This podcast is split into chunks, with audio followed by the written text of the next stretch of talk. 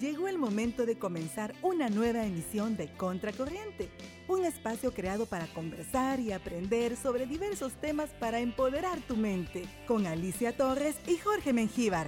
Iniciamos.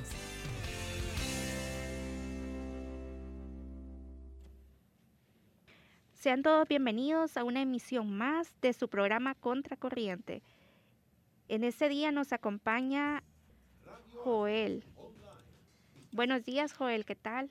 Hola, buenos días, Alicia. Pues contento de estarte acompañando esta mañana aquí. Eh, también muy contento por estar ya compartiendo un nuevo día de Contracorriente, invitando a todos a que se puedan estar comunicando a nuestro WhatsApp al 7235-4121. Y dime, Alicia, ¿de qué vamos a estar conversando en este día? Déjenme contarles que este día nos estará acompañando el doctor Francisco Cartagena, que es odontólogo, y nos estará hablando un poco sobre la visita del dentista en estos tiempos de pandemia.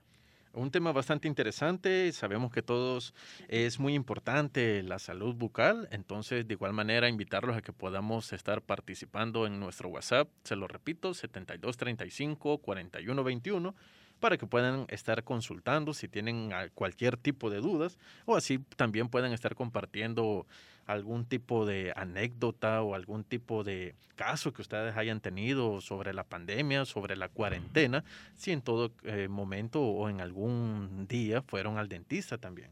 Así es, así que también pendientes de nuestras redes sociales y como decía Joel, a escribirnos a nuestro WhatsApp cualquier duda, cualquier canción que deseen, nos la pueden pedir también. Así que pendiente. regresamos conversando ya también un poco más sobre el tema. A repetirles nuevamente, comuníquense con nosotros cualquier duda, cualquier canción y así también podamos estar participando en el tema.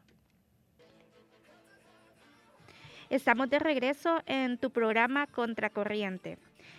En ese día nos está acompañando en cabinas el doctor Francisco Cartagena, que es odontólogo que nos trae el tema visitando al dentista en tiempos de pandemia. Buenos días, doctor. Buenos días eh, a cada uno de ustedes, agradeciendo de nuevo la invitación a este bonito programa. Un saludo a todos los radioescuchas que están pendientes para un día más hablar de odontología. Muchísimas gracias por la invitación. De nada, es un gusto tenerlo con nosotros en nuestro programa. Para empezar, con este interesante tema.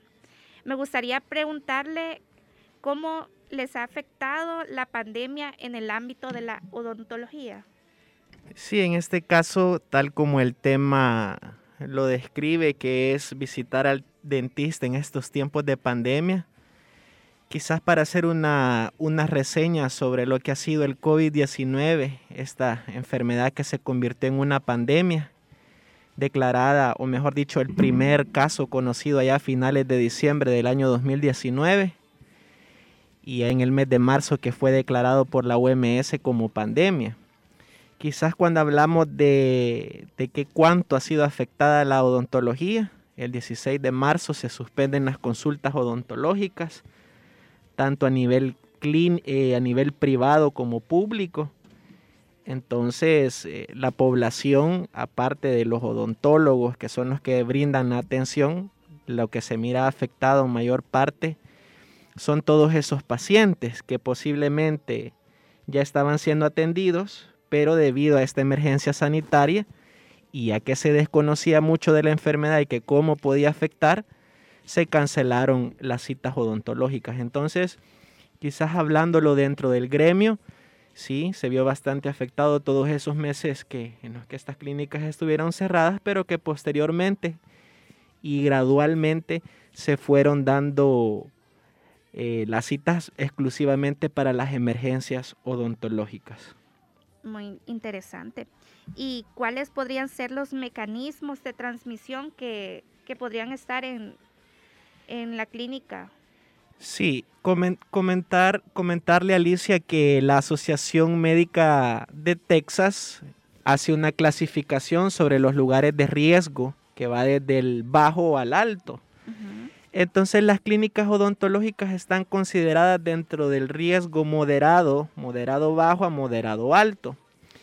Las medidas de transmisión que se pueden dar en los consultorios odontológicos, lo principal es por medio de los aerosoles.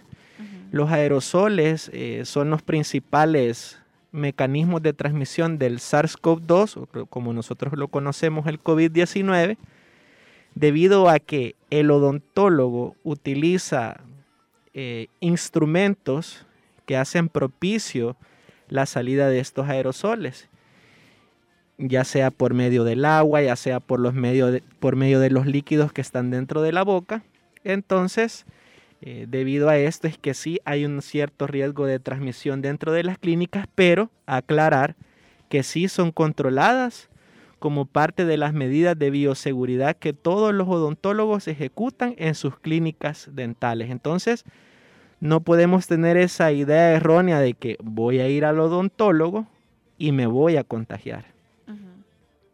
Y ya que usted lo menciona de las medidas que hay en, en la clínica, de bioseguridad, ¿cuáles podrían ser esas medidas?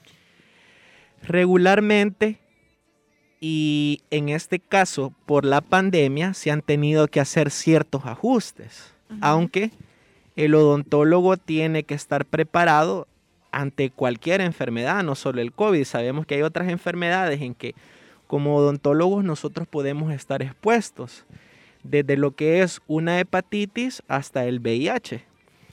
Entonces, estas medidas de bioseguridad por medio del COVID-19 han sido reforzadas, más allá de las que de las que siempre conocemos y que no precisamente por la pandemia. El odontólogo siempre, siempre y antes de esta emergencia sanitaria ya utilizaba el gorro, ya utilizaba la protección ocular, que es lo que nosotros conocemos como caretas o lentes. Ya el odontólogo ya utilizaba la mascarilla, los guantes. Entonces ahora quizás el, refuerzo viene más allá de eso. Tal vez algunos odontólogos utilizan equipo de protección nivel 3, que es nosotros lo que vemos en las, en las noticias, esos médicos que atienden a los pacientes con COVID. Entonces hay algunos odontólogos que sí han tomado esas medidas de, de bioseguridad, que no son extremas, al contrario, es un sistema de protección sumamente fuerte para el paciente como el odontólogo y también otras, otras situaciones que posiblemente antes nosotros veíamos una gran afluencia de pacientes durante la consulta, pero que ahora, dado que tenemos que desinfectar entre paciente y paciente, ya incluso ya esto eh, lo que provoca es que nosotros nos limitemos a ver tantos pacientes. Entonces, eh, esas han sido las medidas de bioseguridad que se, que, que se acatan y que prácticamente, como les menciono, es una especie de refuerzo lo que se ha hecho. Es un poco, digamos, menos la afluencia de los clientes, digámoslo así, doctor, debido a lo que usted menciona, con respecto a la desinfectación que se está realizando en cada momento, quizás al finalizar un proceso, digamos, si alguien llega a hacerse una limpieza, luego de esa limpieza hay una parte donde un tiempo donde sí se toman para desinfectar la camilla, por ejemplo, y de igual manera cambiar las herramientas que están utilizando o que se utilizaron con ese paciente. Exactamente. La afluencia tal vez no es que ha disminuido, sino que es la cantidad de pacientes que se citan. Quizás en un caso hipotético, si yo citaba 12 pacientes al día, este es un caso hipotético, ¿verdad? Posiblemente ahora solamente voy a estar citando a 5 pacientes. ¿Por qué? Porque el paciente, venimos nosotros, ingresa al consultorio, nosotros eh, realizamos el tratamiento, al finalizar eh, que el paciente ya se retira, nosotros venimos, desinfectamos lo que usted mencionaba, que es lo que conocemos como el sillón dental, tenemos que hacer una desinfección de los instrumentos para que posteriormente todos estos instrumentos que nosotros hemos utilizado eh, pasen a un equipo de esterilización, porque no solamente es la desinfección, sino que eh, posteriormente a que se han utilizado todos estos instrumentos odontológicos pasan a un equipo de esterilización. ¿Qué es lo que hacen estos equipos de esterilización? Hay equipos de esterilización de calor seco, calor húmedo, que lo que hacen es que nosotros introducimos esos instrumentos a esta, a esta aparatología y él se encarga de esterilizar, o sea, de dejar cero bacterias, cero virus y precisamente no solo el virus del COVID-19, sino que todos los virus o bacterias que puedan estar en la boca del paciente o en el entorno de la clínica odontológica. Qué interesante saber todo este tipo de, medidas que ustedes toman, ¿verdad? Y cuáles son las políticas de distanciamiento social para las áreas comunes del consultorio. Así, ¿Cómo es que están ustedes manejando el distanciamiento social en su en el área de espera, más que todo? Sí, hay que hacer una adecuación completa de lo que es las clínicas odontológicas. Estos sí han sido también de las modificaciones que, que se han visto y que ustedes cuando visiten a su odontólogo lo van a poder observar. En el caso de las salas de espera, nosotros eh, quizás estábamos con mucha gente a nuestro alrededor esperando la cita, em, esperando el momento de nuestra cita odontológica. También aquí entra eh, el momento que hablábamos anteriormente de la disminución de, los pacientes, pero en este caso por las citas. Lo ideal es que el paciente ahora ya no espere, valga la redundancia, en la sala de espera, sino que el paciente entre directamente a la consulta. Los nuevos protocolos eh, así lo establecen, que el paciente, antes de su consulta odontológica, lo, ideal es sacar esa cita, el odontólogo lo puede programar que a las 9 de la mañana, pero eso indica que yo como paciente voy a ingresar a las 9 directamente a mi consulta. Eso es por una, por una parte dentro de la sala de espera. Eh, se ha tratado de disminuir al máximo la, eh, todo el mobiliario que pueda estar presente dentro de la sala de espera, pues eh, lo que son las revistas, eh, cuadros, todo eso se trata de disminuir para evitar que, esos, que esas cosas sean riesgos de transmisión. Ya dentro del consultorio odontológico y la relación paciente-odontólogo es bien difícil mantener ese distanciamiento social. Por eso, aquí entra en juego el equipo de protección ¿Por qué es bien difícil? Porque el odontólogo, la distancia, de, la distancia que tenemos para atender a un paciente, yo me atrevería a decir que es incluso menos de un metro. Imaginémonos eh, cuando estamos, que nosotros, si alguna vez hemos sido pacientes, vemos que al odontólogo me atrevería incluso a decir unos 30 centímetros que tenemos de cercanía. Entonces, por ese motivo tengo que prepararme para protegerme tanto a mi paciente como a mi persona. Por ese, es sumado a otras, sumado a otras circunstancias que yo voy a estar utilizando la pieza de mano, que es ese motorcito que escuchamos.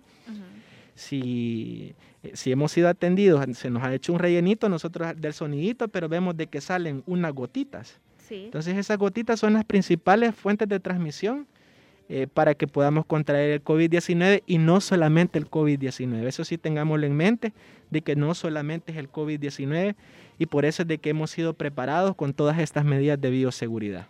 Así como ustedes también tienen su medida, ¿qué medidas le solicitan ustedes a los pacientes, doctor? Con respecto a que si está enfermo, por ejemplo, de gripe o si tiene algún tipo ya como síntomas de tos, por ejemplo, ¿hay alguna restricción para que la persona también se pueda estar acercando a solicitar o a verificarse la dentadura en este caso? Muy buena pregunta, esa es una excelente pregunta.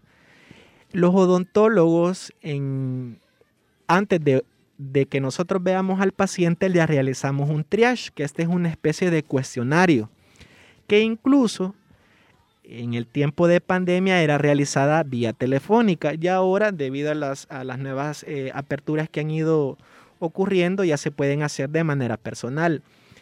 ¿Qué abarca este cuestionario? Preguntas eh, al respecto, quizás por ejemplo, que se, ha padecido, que se ha tenido sintomatología gripal dentro de 15 días que se ha estado en contacto con pacientes que han tenido infecciones respiratorias, que se ha visitado lugares concurridos, lugares de aglomeraciones. Entonces, a medida que el paciente nos va respondiendo, nosotros nos, eh, esos son indicadores para saber si el paciente puede tener eh, sintomatología de COVID-19.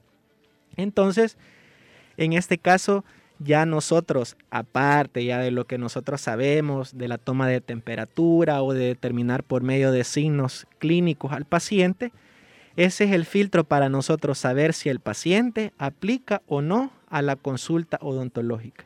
Todo parte de ese cuestionario, de todas esas preguntas que se le realizan al paciente, Eh, como usted lo mencionaba, sí, se le pregunta que si lleva síntomas eh, gripales, fiebre, tos.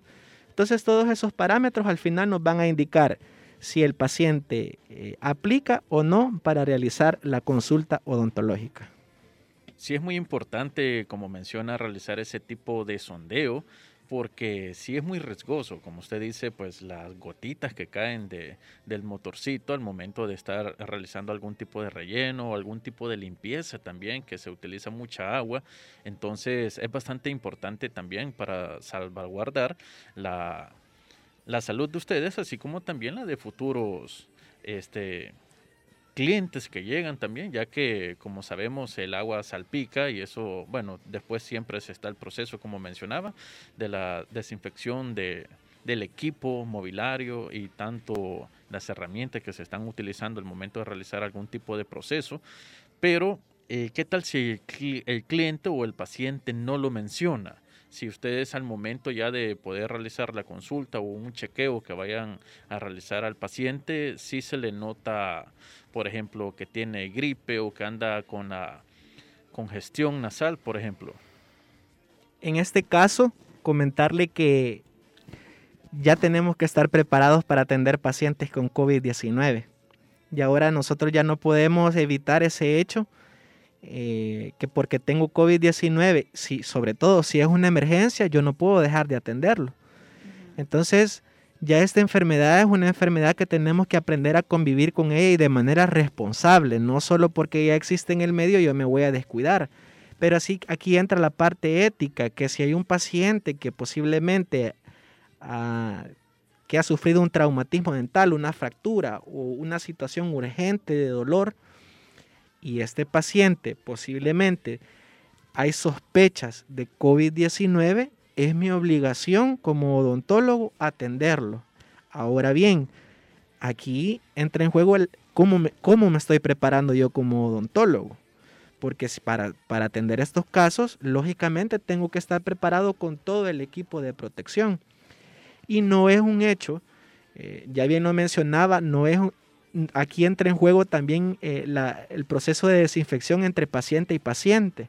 No puedo apresurarme, yo sobre todo si he visto un paciente con COVID-19, no puedo apresurarme, bueno, ya lo dejé de atender, hoy pasa el otro. No.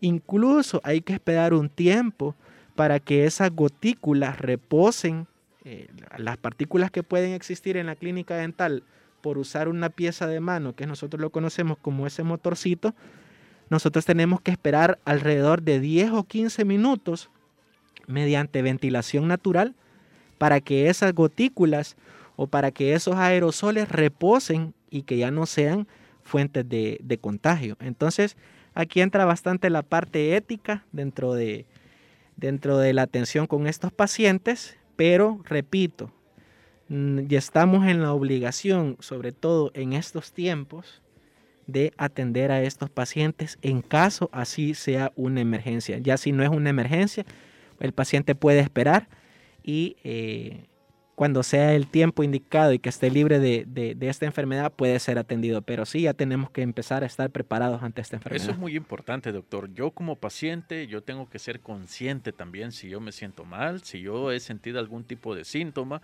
Por ejemplo, yo puedo tener, como usted mencionaba, somos humanos y podemos tener cualquier tipo de emergencia.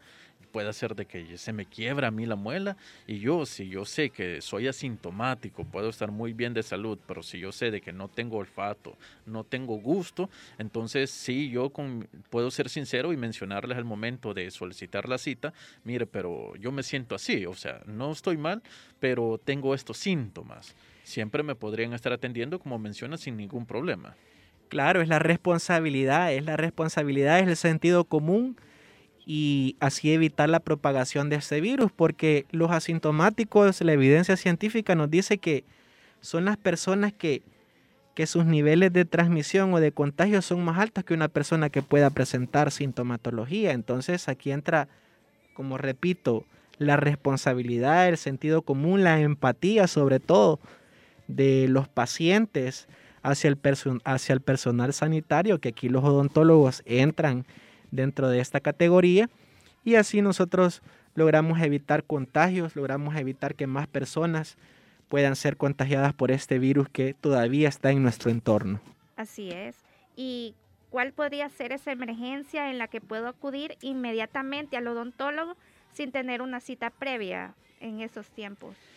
Las emergencias van a ser catalogadas como toda aquella enfermedad, en este caso enfermedad bucal que pueda estar afectando nuestra calidad de vida, que pueda estar afectando las funciones normales de la boca, ya sea que yo no pueda masticar, ya sea que yo no pueda comer, ya sea que yo no pueda hablar, pero sumado a esto, tiene que haber un dolor agudo o una infección que realmente eh, nos esté afectando de una manera que ya no podamos convivir, por decir así, con esta enfermedad.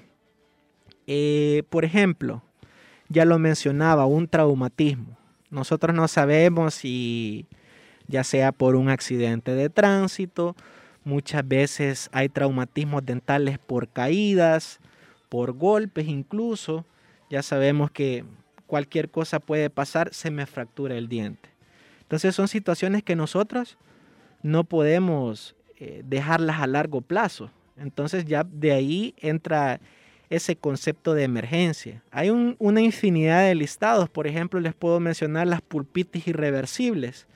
¿Qué son las pulpitis irreversibles? Es cuando hay una inflamación crónica del nervio del diente. Entonces ese es un dolor insoportable y que muchos pacientes a veces se quejan y lo que escuchamos, que no pude dormir toda la noche, o hay pacientes que esas mismas infecciones hacen que se inflamen, que veamos el rostro de ellos sumamente hinchado.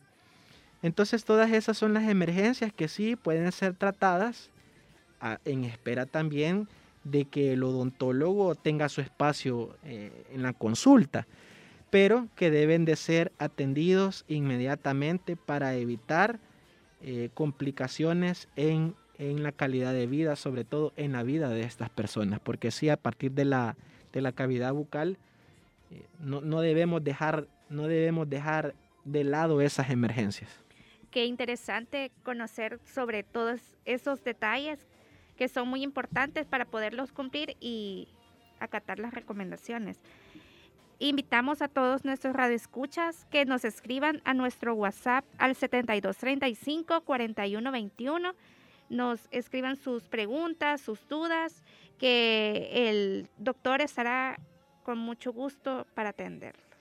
Cualquier duda y consulta, como lo menciona Alicia, sí comuníquese. También, pues, si nos quieren compartir algún caso o quieran realizarle alguna consulta directamente al doctor Francisco, pues escríbanos y el doctor Francisco, con mucho gusto, le va a estar solventando esa duda. Para poder continuar con el doctor, como le repito, comuníquense con nosotros, participen en el programa y aquí les vamos a solventar todas las dudas con el doctor Francisco Cartagena. Estás conectado con tu música favorita, Radio Asder, online, contigo en todas partes.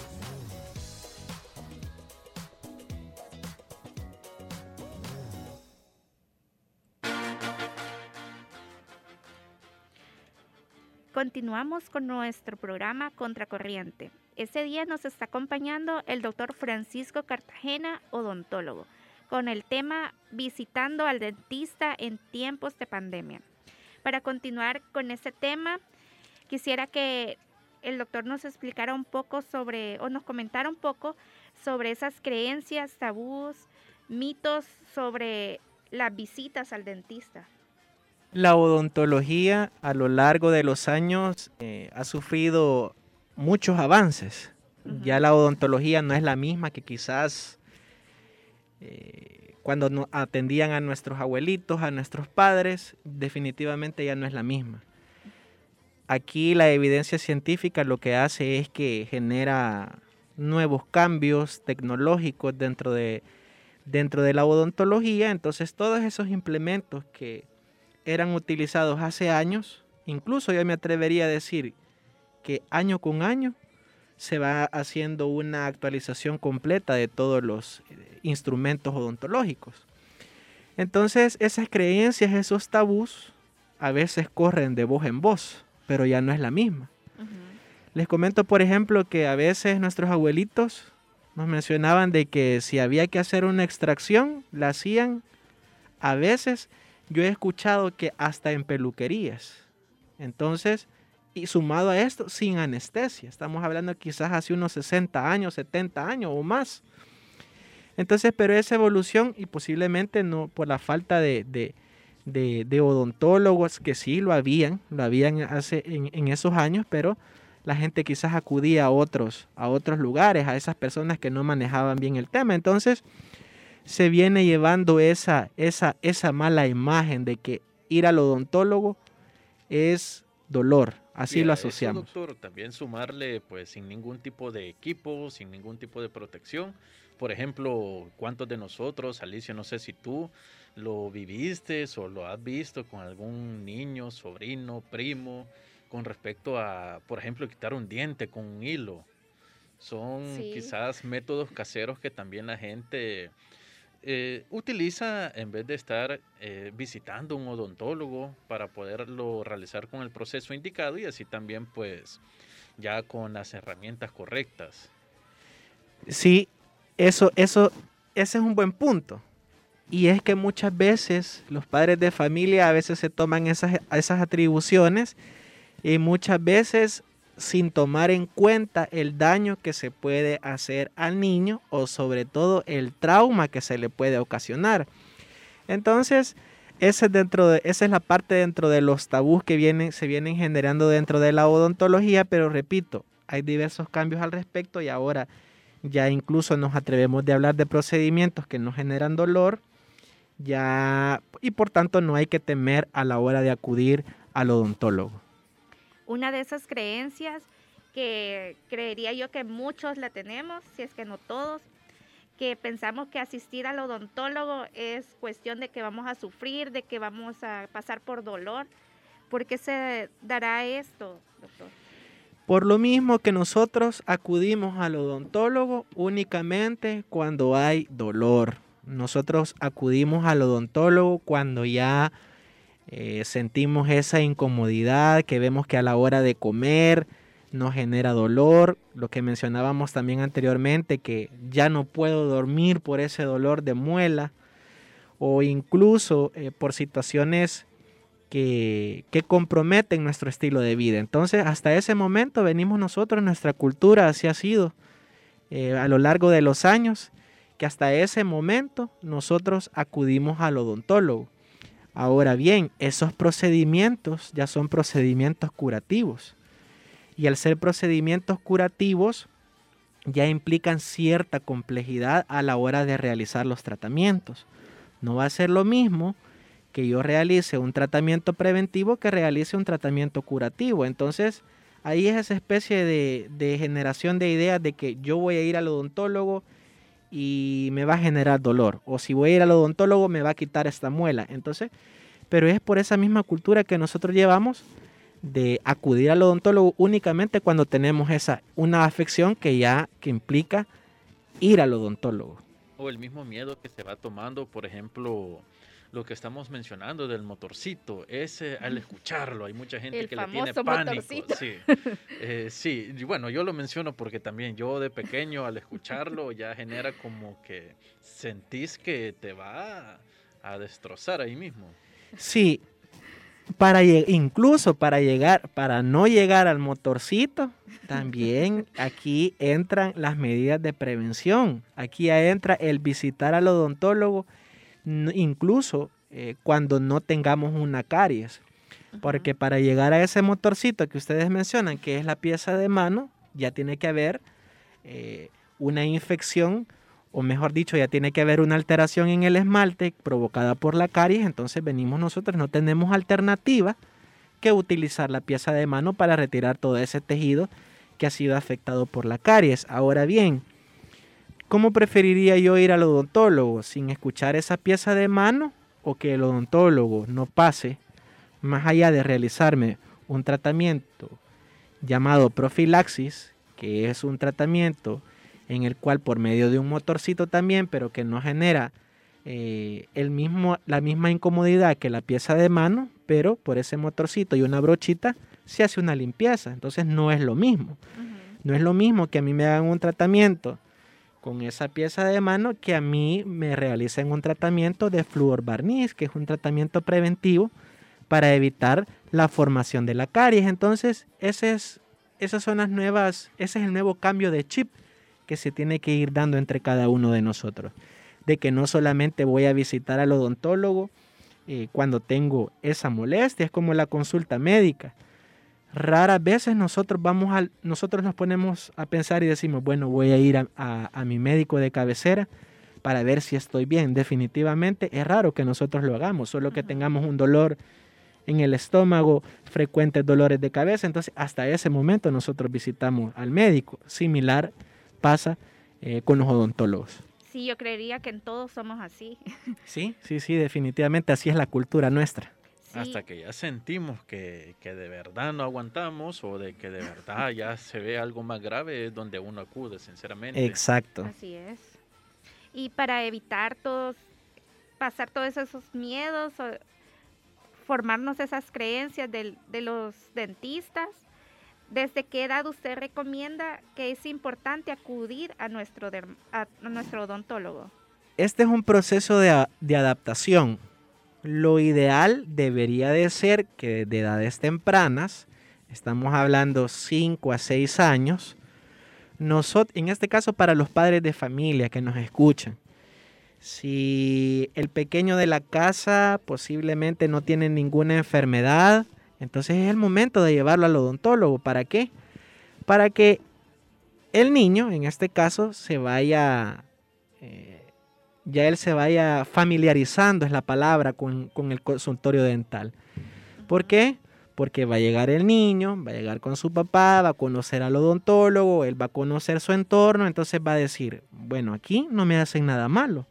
¿Por qué? Porque al niño lo van a llevar posiblemente solo para que le observen cómo está su boquita sin realizarle un mayor tratamiento porque está bien, ya es la, misma cultura del padre de que lo ha estado cepillando correctamente al niño.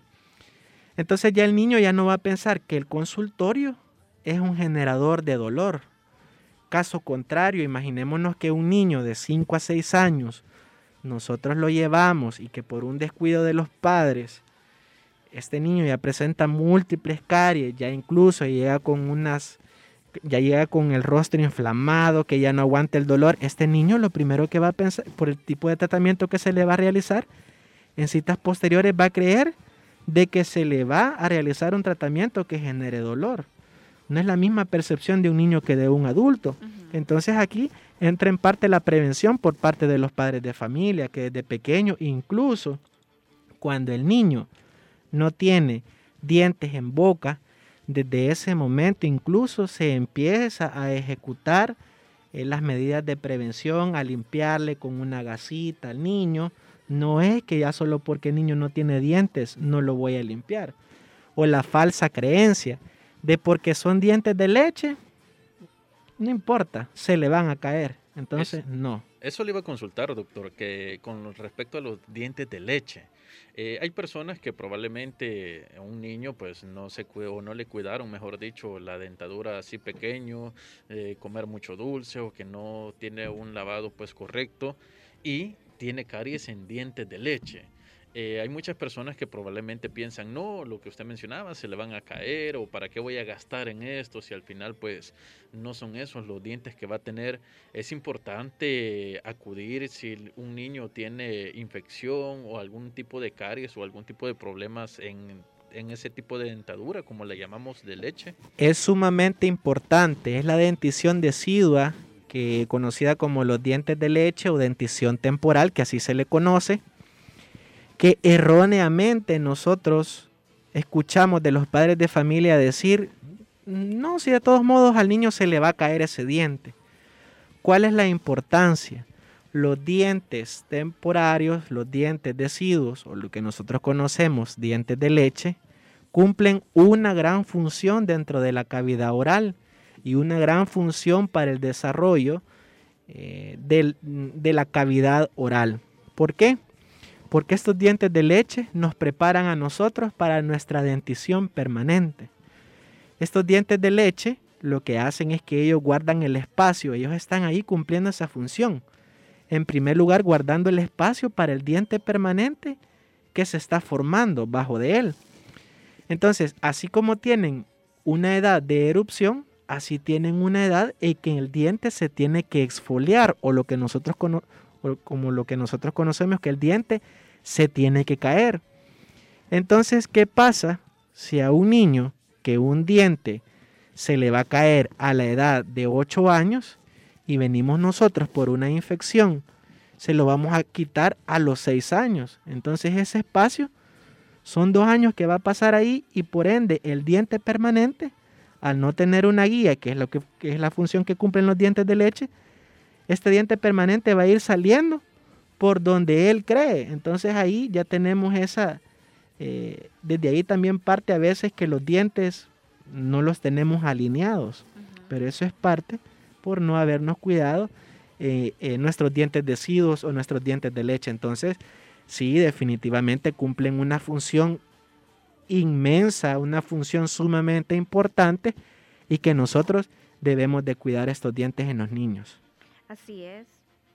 Y nos podría mencionar alguno de esos tratamientos preventivos que nos podríamos realizar en las clínicas dentales, así como usted nos lo mencionaba sobre este problema en los dientes, para no llegar a casos ya severos. Sí, uno de los tratamientos preventivos, eh, ya lo mencionaba, pero quizás aquí lo voy a ampliar, es la aplicación de flúor barniz. ¿Qué es lo que hace esta aplicación de flúor barniz? La, fase inicial para la formación de la caries es una mancha blanca. Entonces, por medio de, este, de, esta, de la aplicación de este flúor barniz, lo que se hace es que se aplica en todos los dientes. Entonces, esta mancha blanca todavía es reversible y con este flúor barniz el esmalte del diente dañado regresa otra vez a su estado normal. Pero ya cuando hay una caries que está cavitada, entonces ya no sirve de nada. Entonces la aplicación de flúor barniz es para aquellas lesiones cariosas que todavía están, se pueden salvar. Ese es un tratamiento, la aplicación de flúor barniz. Otro tratamiento preventivo es la aplicación de sellantes de fosas y fisuras. Nosotros vemos que las muelitas tienen esas fisuritas, tienen esas, esas líneas en las que fácilmente se acumula la comida. Entonces, por medio de estos sellantes, lo que se hace es que por medio de, de un material se sellan todas esas fosas, se sellan todas esas fisuras y lo que hace es que ya no se acumule la comida dentro de nuestras muelitas o dentro de todos los dientes que puedan tener ciertas fisuras, ciertas fosas se puede aplicar estos sellantes. Y lo otro, y el otro tratamiento preventivo son las profilaxis, que como les digo es una limpieza que se hace por medio de un motorcito. Esa remoción mecánica se hace con una brochita que se elimina toda la placa bacteriana que el cepillo no la puede quitar. Muy interesante. Y en un caso de que el paciente ya tenga una caries que ya le esté provocando mucho dolor, ¿qué hace el odontólogo para evitar que el paciente ya no siga sintiendo ese dolor en, un tratamiento? Eh, cuando se trata la caries, lo primero que se hace es que se elimina todo ese tejido afectado dentro del diente. Entonces, a partir de ese punto de que se ha eliminado, de que se pone el material correcto, dependiendo de la severidad de la caries, Aquí lo que se, lo que se indica o lo que se hace es que se hace un refuerzo de la higiene bucal. ¿Por qué? Porque yo no puedo venir y elimino la caries, le hago el rellenito a mi paciente y adiós. No, aquí se trata de que esa caries o de que los dientes que están sanos no sigan ese mismo proceso. Entonces, en sí, la fase del tratamiento lo que implica es se remueve la caries, se aplica ese material y ahí, y ahí termina el tratamiento. Ya, sí es un poco más detallado, ¿verdad? Que no, quizás por cuestión de tiempo no lo vamos a ampliar. Pero lo que prosigue eso es indicarle al paciente todas las medidas preventivas, la forma correcta de cepillarse, porque posiblemente este paciente sí se cepilla los tres las tres veces al día, pero no lo está realizando de una forma correcta. Entonces aquí se da ese refuerzo de las técnicas de higiene bucal, eh, se le explica al paciente la manera correcta, cómo debe de cepillarse, se le explica al paciente los aditamentos que debe utilizar, que esto es, cuando hablo de la palabra aditamentos me refiero a la seda dental, al hilo dental, Me refiero al uso de enjuagues o colutorios que tienen que ir acompañados, aparte del cepillado que nosotros realizamos. Mm, qué interesante saber sobre estos. Algo que sí yo he visto de que muchas personas tienen el miedo de asistir a un odontólogo también por el hecho de las famosas inyecciones por la anestesia. Con solo ver la, la, aguja o la inyección, por decirlo así, ya da miedo, porque es una vacuna, llamémosla así, o una aguja grande, un poquito más gruesa a lo que estamos acostumbrados, de lo que nos pone un médico un médico pues ya normal, una inyección, una vitamina, es muy diferente ese tipo de instrumento que se utiliza para poder poner la anestesia en este caso. Hay tratamientos que sí va a implicar eh, cierta complejidad y que nosotros vamos a tener que llegar a ese punto de colocar anestesia. Ya bien lo han dicho ustedes que se aplica mediante una aguja. Todos eh, quizás es de manera ya de manera general que tenemos cierto temor, ¿verdad? Cuando vemos una aguja, eh, sobre todo en boca, ya, ya uno ya se hace esa, esa idea de que nos va a doler, de que va a ser incómoda y que sí, hasta cierto punto no podemos dejar de mentir que provoca cierta incomodidad.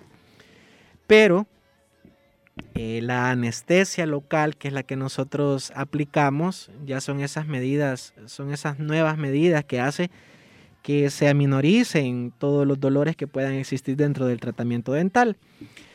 Afortunadamente, para evitar esos pinchones, esos dolores, también se aplica un anestésico tópico, que es lo que nosotros hacemos. Por ejemplo, si yo voy a tratar una muelita, eh, nosotros realizamos, aplicamos el anestésico tópico por medio de una pomadita, se seca la zona donde se va a pinchar, venimos nosotros, aplicamos esa pomadita y lo que hace es que duerme e, esa parte de la encía o el, del lugar donde nosotros vamos a aplicar el pinchazo.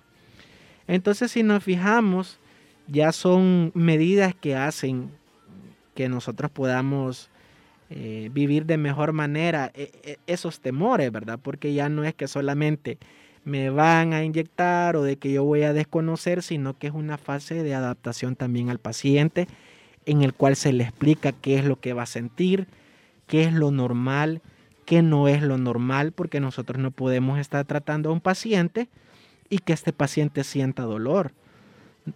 Pues le voy a poner el caso. No voy a hacer una extracción, o sea, no le voy a quitar yo el diente al paciente, que ya es un caso que de verdad ya no podamos eh, salvar el diente, pero yo no voy a permitir que este paciente sienta dolor a la hora de que, de que yo le estoy realizando ese tratamiento. Entonces, esa es la valoración que se va haciendo, se le va preguntando al paciente si siente dolor, eh, si siente alguna incomodidad, ya si hay fases normales que se pueden escuchar ruido, ya hay ciertas incomodidades normales, pero no a que el paciente sienta dolor a la hora de realizarle los tratamientos dentales. Vale la pena quitarse el miedo entonces a la jeringa de la anestesia. Sí. Aunque duela el pichoncito ese, pero este vale más que duela eso, que mencionan que es como una mordida de una hormiga. Sí, claro, así es. Un pinchoncito de un de una abejita, así como nosotros le decimos a los niños, que sabemos de que un pinchoncito de, de, las abejas sí es un poquito doloroso, pero como les digo, es recomendable esa filtración del, del anestésico local que va a durar, ¿qué? Un minuto, hacer un tratamiento que va a ser incómodo, que el paciente no va a aguantar, porque definitivamente hay tratamientos que sin anestesia no se pueden realizar, ya se, ya se compromete la vida del paciente. Entonces, lo ideal es ir preparados. Vuelvo y lo repito, lo ideal es que no acudamos al odontólogo hasta ese momento que nosotros ya necesitemos un pinchón. Entonces, sabemos de que podemos llegar a esas fases iniciales de la enfermedad en las que no, no vamos a requerir que nos inyecten, que, que nos filtren ese anestésico local, sino que solamente realizar tratamientos preventivos. Muy bien. Y así como usted nos lo mencionaba antes, sobre los tratamientos, ¿nos podría mencionar usted qué tratamientos requieren la colocación de anestesia? Sí, porque, perdón, eh, muchas veces pensamos o la gente al momento ya de lo que estábamos mencionando, la pieza de mano, como dice, al escucharlo la gente ya se imagina que genera dolor. Pero muchas veces hay caries que se tratan, tengo entendido, donde no, no es necesario la aplicación de anestesia. Entonces, eh, sí sería muy interesante que nos pueda indicar eso, doctor. Sí, a veces por, ese, por esas mismas, ese mismo desconocimiento nosotros no acudimos al odontólogo. No todos los tratamientos se aplica anestésico local. No en todo llegamos a la fase del pinchoncito. Por ejemplo, los tratamientos preventivos que ya hemos hablado de la aplicación del flúor barniz, la aplicación de eh, de sellantes de fosas y fisuras, las profilaxis, que son las limpiezas, ninguna de ellas implica colocar anestésico local, ninguna de ellas. Ya hay tratamientos que sí lo requieren, por ejemplo, si voy a realizar una endodoncia, sí, ahí ya nosotros vamos a, a poner en tratamiento al nervio, o sea, la parte vital del diente, entonces se requiere anestesia. Otros tratamientos que requieren de anestesia, eh, son las extracciones, las exodoncias, que es cuando nosotros eh, quitamos un diente ya que no se puede salvar. Hay en el caso que ni la exodoncia eh, no se puede realizar o a veces que el paciente quizás por situación económica ya no se puede continuar en ese tratamiento, nosotros a pesar de realizar todos los esfuerzos para salvar ese diente, tenemos que quitarlo. Entonces en esos casos se aplica la anestesia y así diversidad de tratamientos, incluso tratamientos estéticos que sí requieren de anestesia, pero eh, tratemos de evitar llegar a ese punto, siempre enfocados en la prevención. Es muy importante sobre todo recalcar eso de que de las recomendaciones que las acatemos. Nos está llegando una pregunta de una radioescucha y dice de que ella padece de encías sensibles de que qué le recomendaría para hacerse un tratamiento endodon, de endodoncia y que requiere la, anestesia. No sé si me puede repetir la pregunta, Alicia, por favor. Ella padece de, de encías sensibles. ¿Qué le recomienda para hacerse un tratamiento de endodoncia y que requiere la anestesia? Ah, bueno.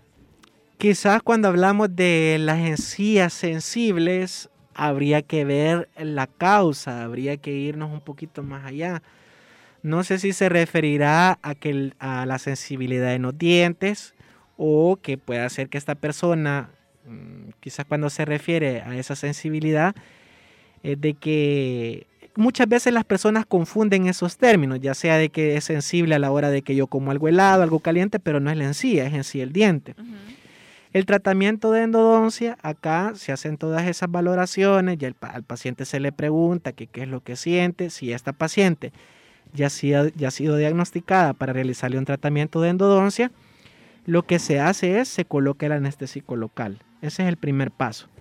Luego de eso se hace una especie de aislamiento. Cuando me refiero a aislamiento es que por medio de materiales especiales yo voy a cubrir la encía eh, que es un dique, se llama dique de goma, es un cuadrito de látex, que lo que se hace es que voy a aislar el diente de los demás dientes. Entonces, eh, ya realizada la anestesia, vengo, coloco el aislamiento y empiezo a trabajar únicamente en ese diente.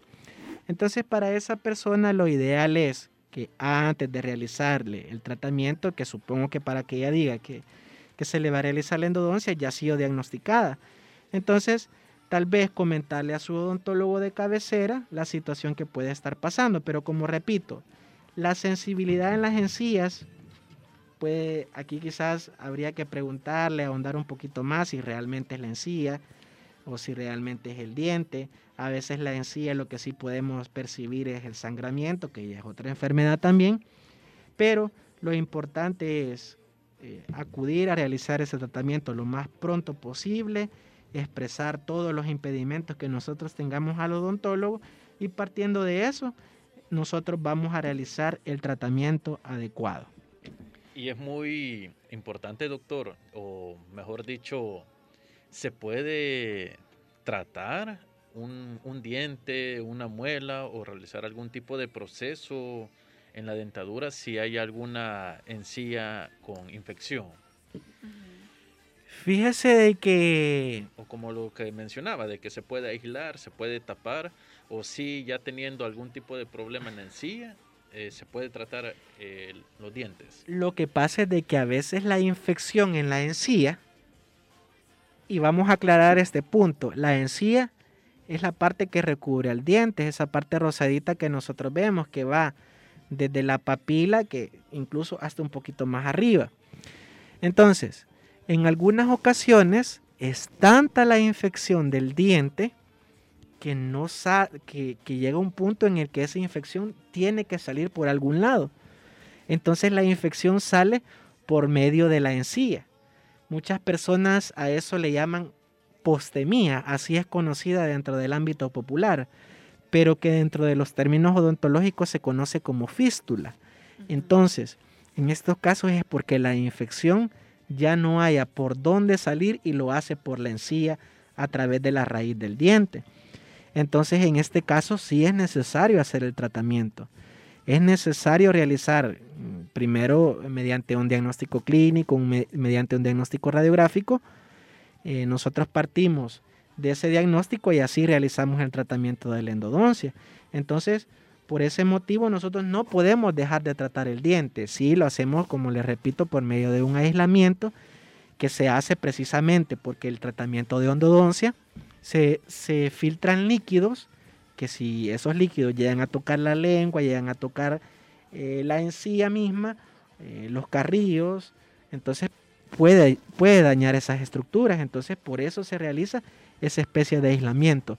Pero de tratar el diente con una afección en la encía, sí se tiene que realizar.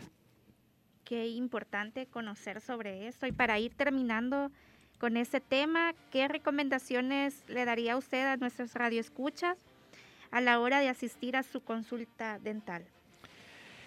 Como en estos tiempos y nos enfocamos sobre todo a visitar al dentista en estos tiempos de pandemia, tenemos que tener claro que muchas cosas han cambiado y que cada odontólogo a partir de, esta situación que estamos viviendo se mantiene un control riguroso dentro de las clínicas dentales.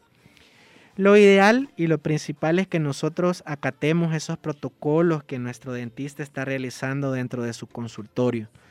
Porque si nosotros los ejecutamos tal como se nos indica, vamos a asegurar, en primer lugar, infectarnos eh, del COVID-19, que es la enfermedad que está rondando, y así nosotros evitamos llevar el virus a casa, también evitamos esa contaminación o esa infección a nuestro odontólogo. Lo otro es eh, llamar antes o acercarnos antes del día de nuestra consulta, conocer, ¿verdad? Si cuál es el espacio, si se atiende por cita, si el odontólogo nos puede atender a cualquier hora. Y sobre todo sabemos que en estos tiempos de pandemia eh, son raros los, eh, los casos, en decirlo así, en que nosotros vamos a necesitar que alguien nos acompañe, si no es el caso de los niños o es en el caso de pacientes que, que, no puedan llegar solos a las consultas, ya sean adultos mayores, pero en lo, posible llegar, llevar acompañantes, o sea, ir solos a la consulta odontológica. También evitar llevar eh, prendas innecesarias, a veces llevamos esos bolsos, a veces llevamos mochilas, cosas innecesarias. Llevar lo menos posible al consultorio dental y sobre todo eh, nosotros también lo que recomiendo es realizarnos una, una pequeña limpieza nosotros, o sea, llegar cepillados, incluso si es, es, eh, es posible llegar enjuagados también, aunque Ahora en los consultorios se está brindando ese colutorio dental antes de atender al paciente para disminuir la carga viral. Pero en términos generales, quizás me quedo con eso, conocer el protocolo, evitar llegar con acompañantes, evitar llevar cosas innecesarias a la consulta odontológica. Muchas gracias, doctor. ¿Y nos podría mencionar en qué lugar o en qué medios podemos contactarlo?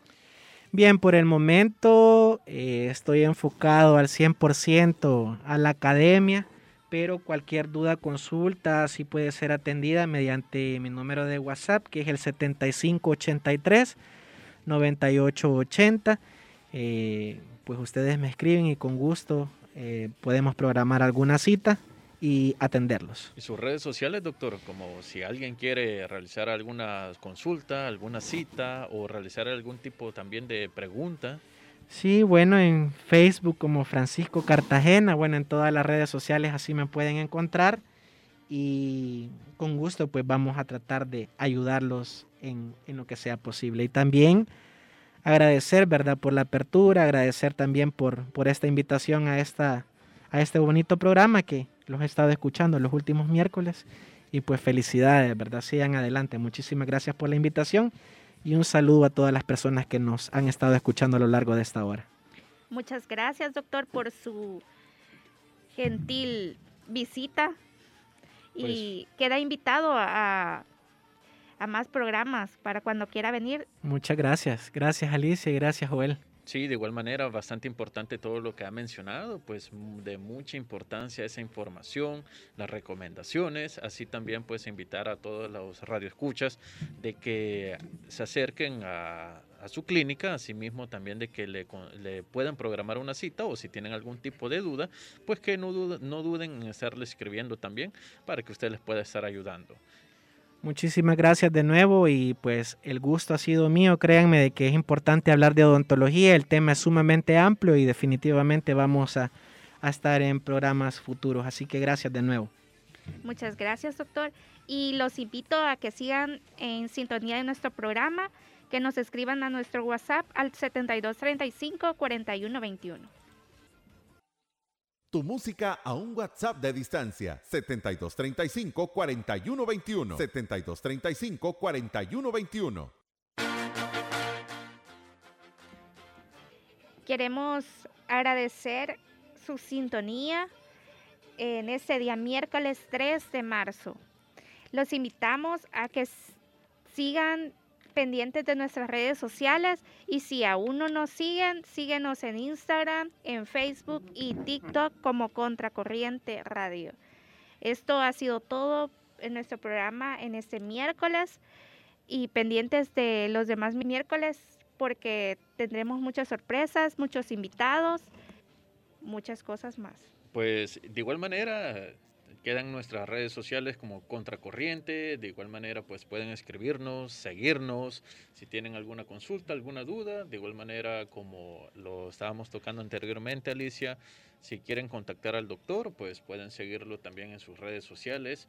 Eh, invitarlos a que nos sigan en Instagram, en Facebook y asimismo pues siempre estén pendientes. Les queda la atenta invitación de estar escuchando todos los miércoles de 10 de la mañana a 12 del mediodía Contracorriente. También recordarles que escuchen nuestros programas, ya, si se los perdieron al aire, pueden escucharlos también en nuestros podcasts, también en todas las plataformas como Contracorriente Radio también. Bueno, nos, nada más nos queda ya despedirnos, desearles que pasen una feliz tarde y que tengan un resto de la semana totalmente bien. Así es, esto ha sido todo y que tengan feliz miércoles. Agradecemos tu fiel sintonía y te invitamos para que nos acompañes en nuestra próxima edición de tu programa Contracorriente. Hasta la próxima.